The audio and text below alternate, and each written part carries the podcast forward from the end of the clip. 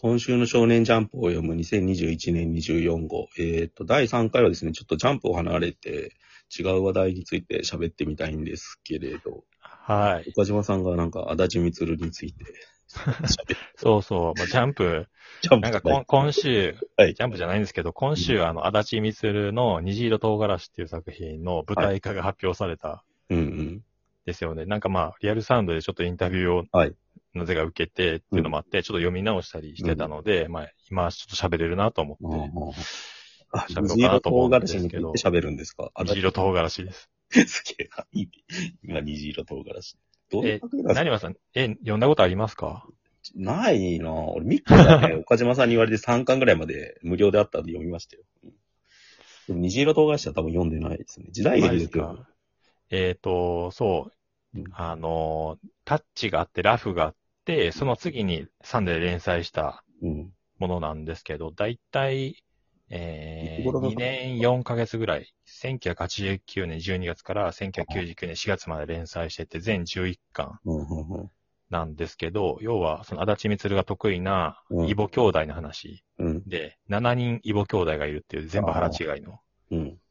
で、えっ、と、まあ、一箇所長屋に住むことに住んでいて、うんで、まあ、父親だけ誰かわかんないんですよ。へえ。うん、で、えっ、と、まあ、最初の方は足立みする的に、その、なんていうんですかね、日常を描いて、うん。あのー一すごい得意なな何もない、本筋に何もないような回をちょっと描きながら、うんで、そうそう動き出そうかっていう時に、その、それぞれの母親のうん故郷がそれぞれ違うんですよね。日本中、うんおは。お墓参りをして、みんなで旅しようじゃないかっていうことで、うん。で、それ、それやっていくうちに自分たちの父親の正体がわかるんじゃないかみたいなことで、うん一つ一つ巡っていくんですよ。で、実際まあ父親のか、あの、影がだんだん見えてくるようになって、かつ、その、要はその父親って誰かっていうのはかなりもう最初の方にわかるんですけど、読者にはあ。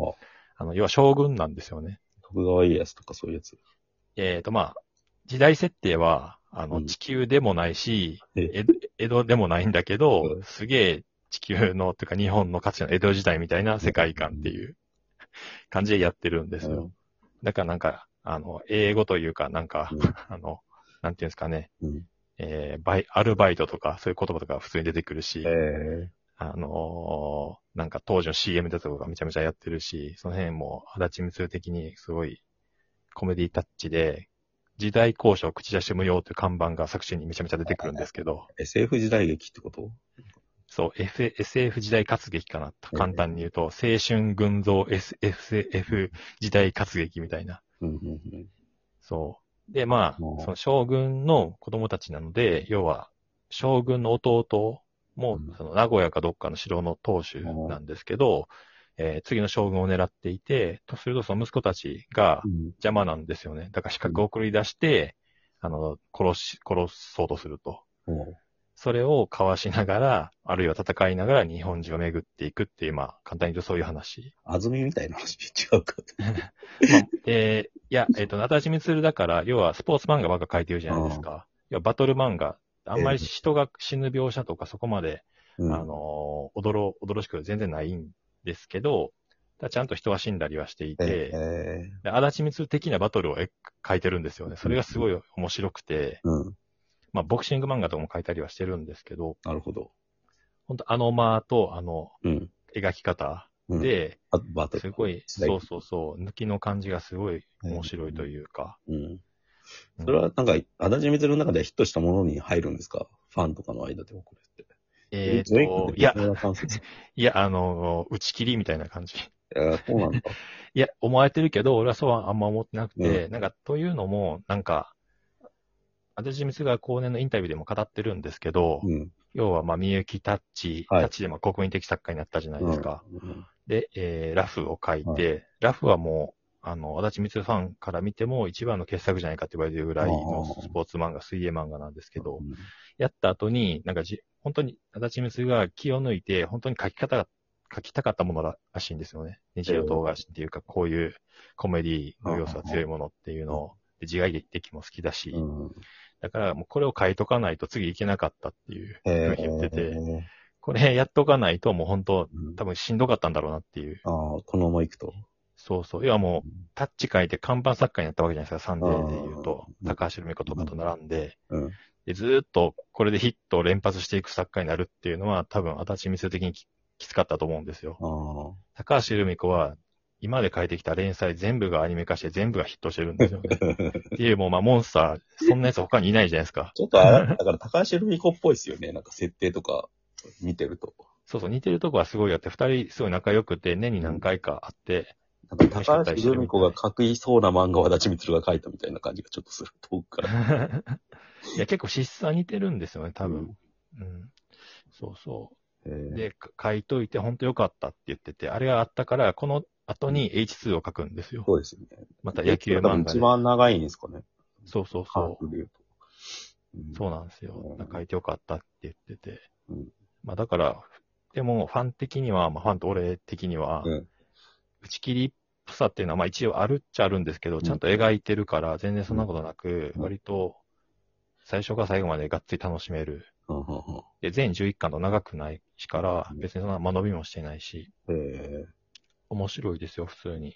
昭和が終わってから始まったって感じなんですかこれって。多分90、89の9月、12月ってことだね。ああ、そうかもしれないですね。うんなるほど。うん。ななんか環境破壊みたいなこと描いてたりとか、ちょっと時代が。時代的な空気が確かにある。そうそう。寄生獣もそんな感じで始まったじゃないですか。天皇制とか関係あるのかなって勝手に思った。昭和天皇亡くなったこととかがいや、多分そこは多分考えてない気がしますけど。なるほど。はい。えだから舞台化するんですけど、ー、舞台の方がなんか合いそうですよね。テナモンやサンドガサとかのノリなんじゃないの？多分、これ。ああ、多分そうですね。うんお江戸でござるとかさ。あと、兄弟の中に、その、まあ、えっ、と、落語家がいたりしてて、うん落語もすごい好きなんです、私めって。うん深夜ラジオとかも落語ノリですよね、基本的になんか。毎度がおかしい話を一つみたいなやつでしょ。そうそうそう。だからギャグが上手いんですよ、なだちみするって、本当は。うんじゃあそっちが本当は、そっか、油断するとあれだ、シリアスの方に行きかねないっていうか、うん持ってかれちゃうんでしょうね、漫画だと。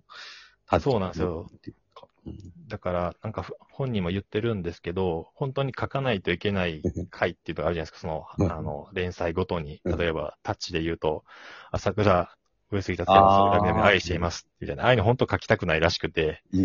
嫌だ、嫌だなと思って、ようやく書き切った後の、その、ええで最終回1個前じゃないですか。うんその次は最終回で、その、なんか、登場人物たちのその後、だらだら描くみたいな、あの、ああいう回がすげえ好きって言ってましたね。書くのがすごい楽しいって。なるほどな。えいや、読んでくださいよ。えうん。まあ、大事ミツルはね、だから、ミックスが3巻ぐらいまで読んで、あ、確かに面白いと思って、うん。ちゃんと読めばめちゃくちゃ面白いんだろうなと思いましたね。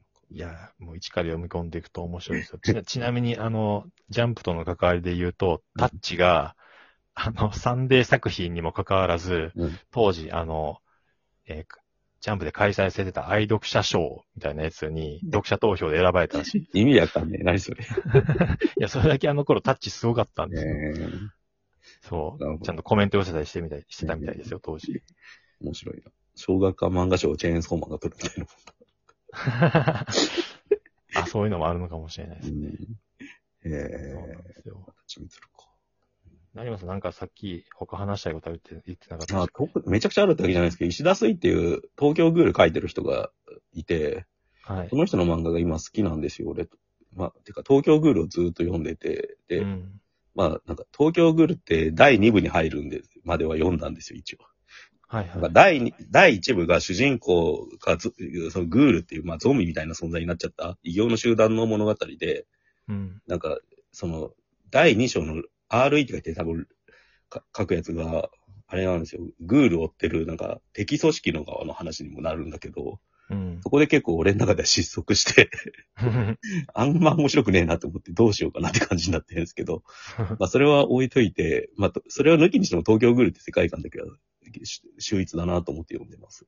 で、うん。その人が新連載始めたんですよ。超人 X っていう。はいはい、見ました。うん、それがなんかヒーローもの、異能ヒーローものみたいな、なんか日本、うん架空の世界にヒーローがいたらどうなるかみたいな話をやってて、まあ絵がすげえ上手いし、うん。1話だけ見ると秀逸なんだけど、今のアシスタント入れずに一人で書いてるんですよね。えー東京グールがやっぱ途中からちょっと絵変わるんですよ。なんかうん。結構、うん、その辺の、あ、ここに来たんだってのがだから、これ読んでるとよくわかりますね。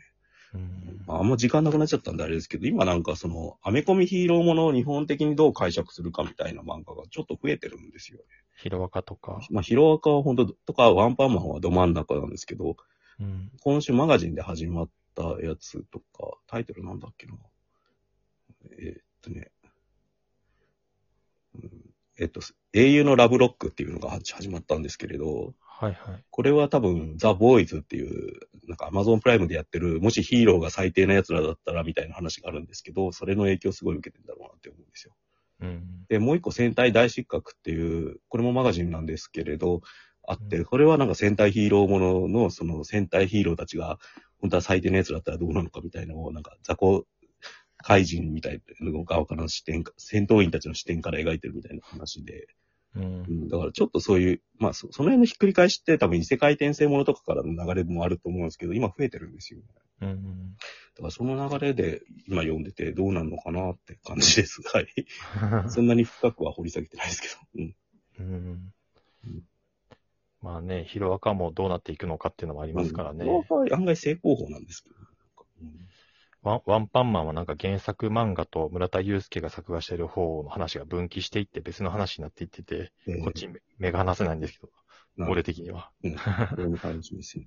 うん。あじゃあ、そ今週はそんな感じで終わりたいと思います。お疲れ様でした。はい、お疲れ様でした。また来週。失礼します。はーい。